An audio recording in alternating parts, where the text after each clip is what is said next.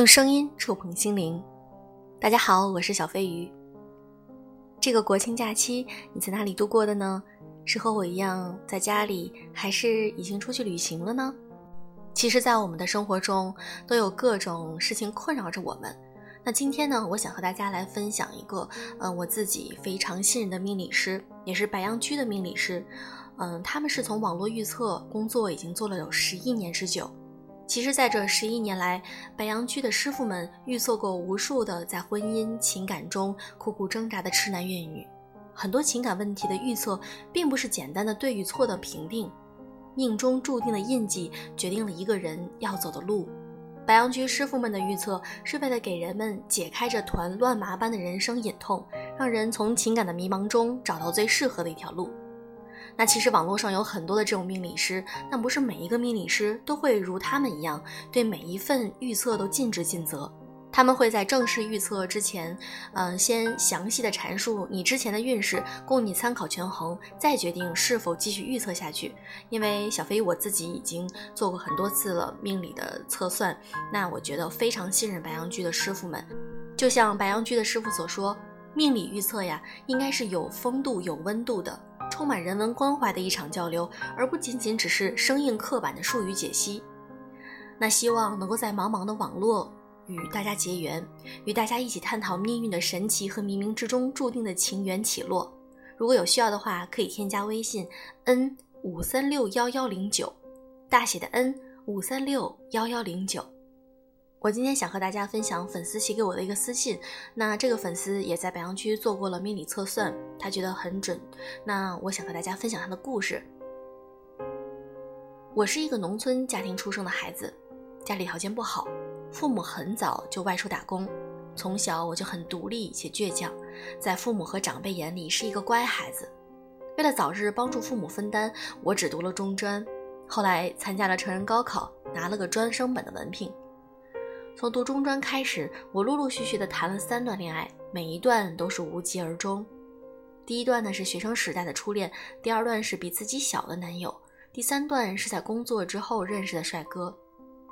其实每一段亲密关系，一到需要投入更多感情时，我就会仓皇而逃。小飞鱼，你知道吗？其实我小的时候被表哥和村里长辈猥亵过，和这个有很大的关系。现在想起来，我还会感到恶心和耻辱。毕业之后呢，我去了一家民营企业上班，工资和工作都非常的稳定。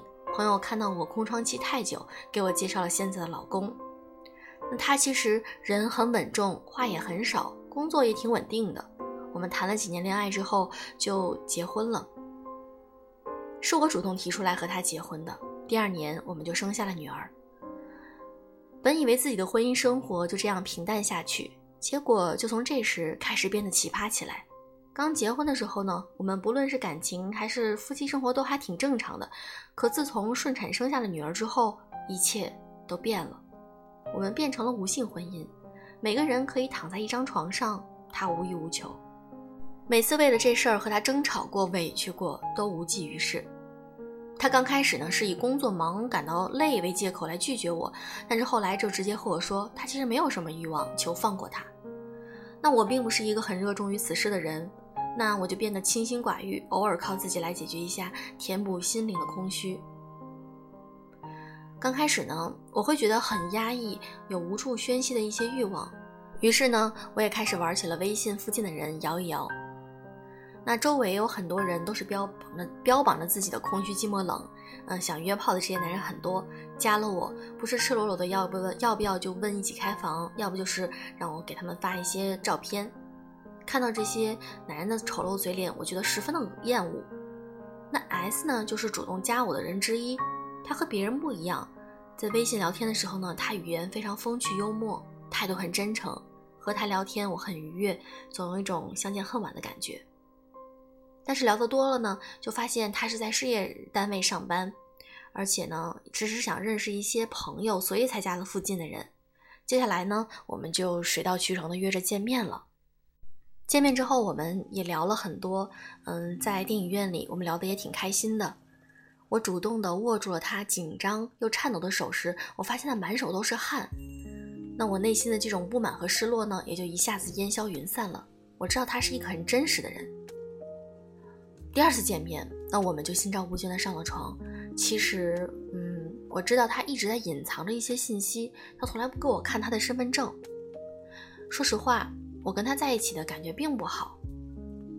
但是我感觉他好像总是怕暴露自己的身份，这件事让我很疑惑。我甚至想过他是不是在逃犯。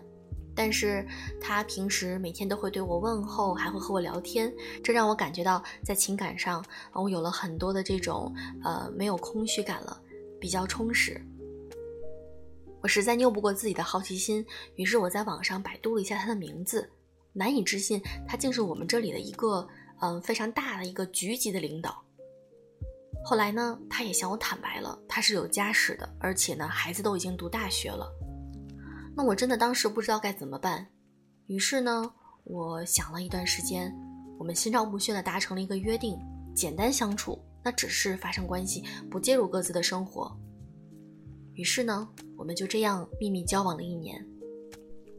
其实老天真的是公平的，在我觉得一切都很顺利的时候呢，我发现我竟然怀孕了。我和老公的这个女儿都是求医问药才得到的，而当年我也是剖宫产，受了很多的罪。我和 S 每次都小心翼翼，但是还是意外怀孕了。后来呢，我还是决定做掉流产手术，因为这个孩子我不能留下来。前前后后发生了很多的事情，小飞鱼，你知道吗？其实我内心真的很痛苦，我知道他也很痛苦，也同样很无奈。在我养病的期间，嗯，他也给我打过很多次电话，也希望能够来看我，但是都被我拒绝了。我知道这是因果报应，可是我觉得见不得光的这种婚外情会不会影响到自己的孩子以及婚姻，不好说。所以我带着这些疑问找到了白羊居的师傅，那师傅是这样给我回复的：你好，通过小飞鱼，我拿到了你的生辰八字，我仅从命理方面做一些分析。女主的命盘中夫星不显，注定多遇偏缘，正式的姻缘迟。那她暗藏伤官，早期内心对男女亲密关系也容易排斥。那这个八字的格局，婚姻上是一生的痛，无论找了谁结婚，都会有独守空房之憾。日支本该夫星到临，但做了亥水，又与夫星相克，也会体现为夫妻不和。故要注意自己的婚姻，特别是在自己的性格方面，要更多的反思自己的缺点，不断的去完善自己，才能有一个好的人生。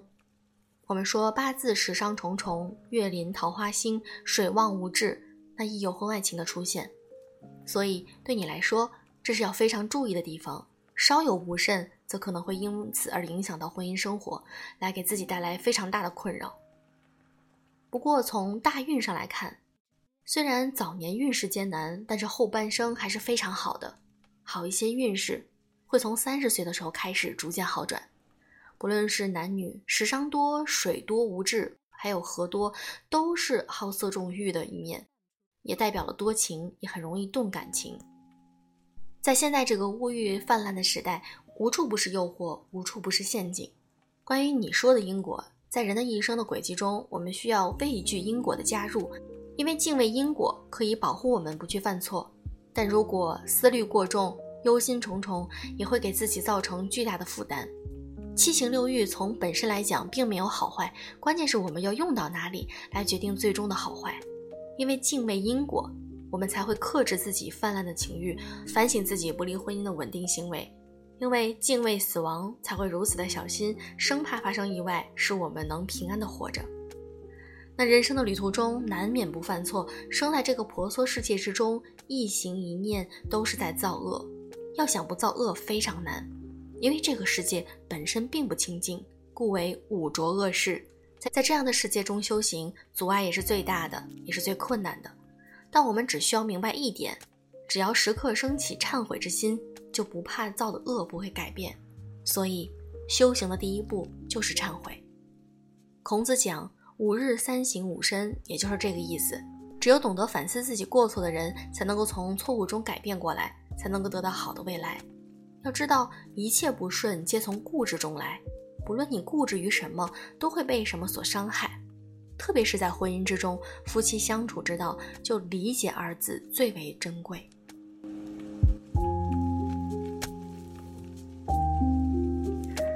这是给我做预测的百羊居的师傅，嗯，为我的粉丝嗯做了一个解释，八字的解释。那其实命理预测就像师傅所说，应该是有风度、有温度的，它是一场充满人文关怀的交流，而不仅仅只是生硬刻板的术语解析。那我相信有很多在情感中，或者在事业，还有人生大方向中出出现很多重大迷茫的时候，我们可以来找白羊巨师傅来进行一个预测。在冥冥之中，这就是注定的一场情缘起落。好了，你可以加微信 n 五三六幺幺零九 n 五三六幺幺零九来找小助理约白羊巨的师傅。好了，今天就到这里，祝各位晚安。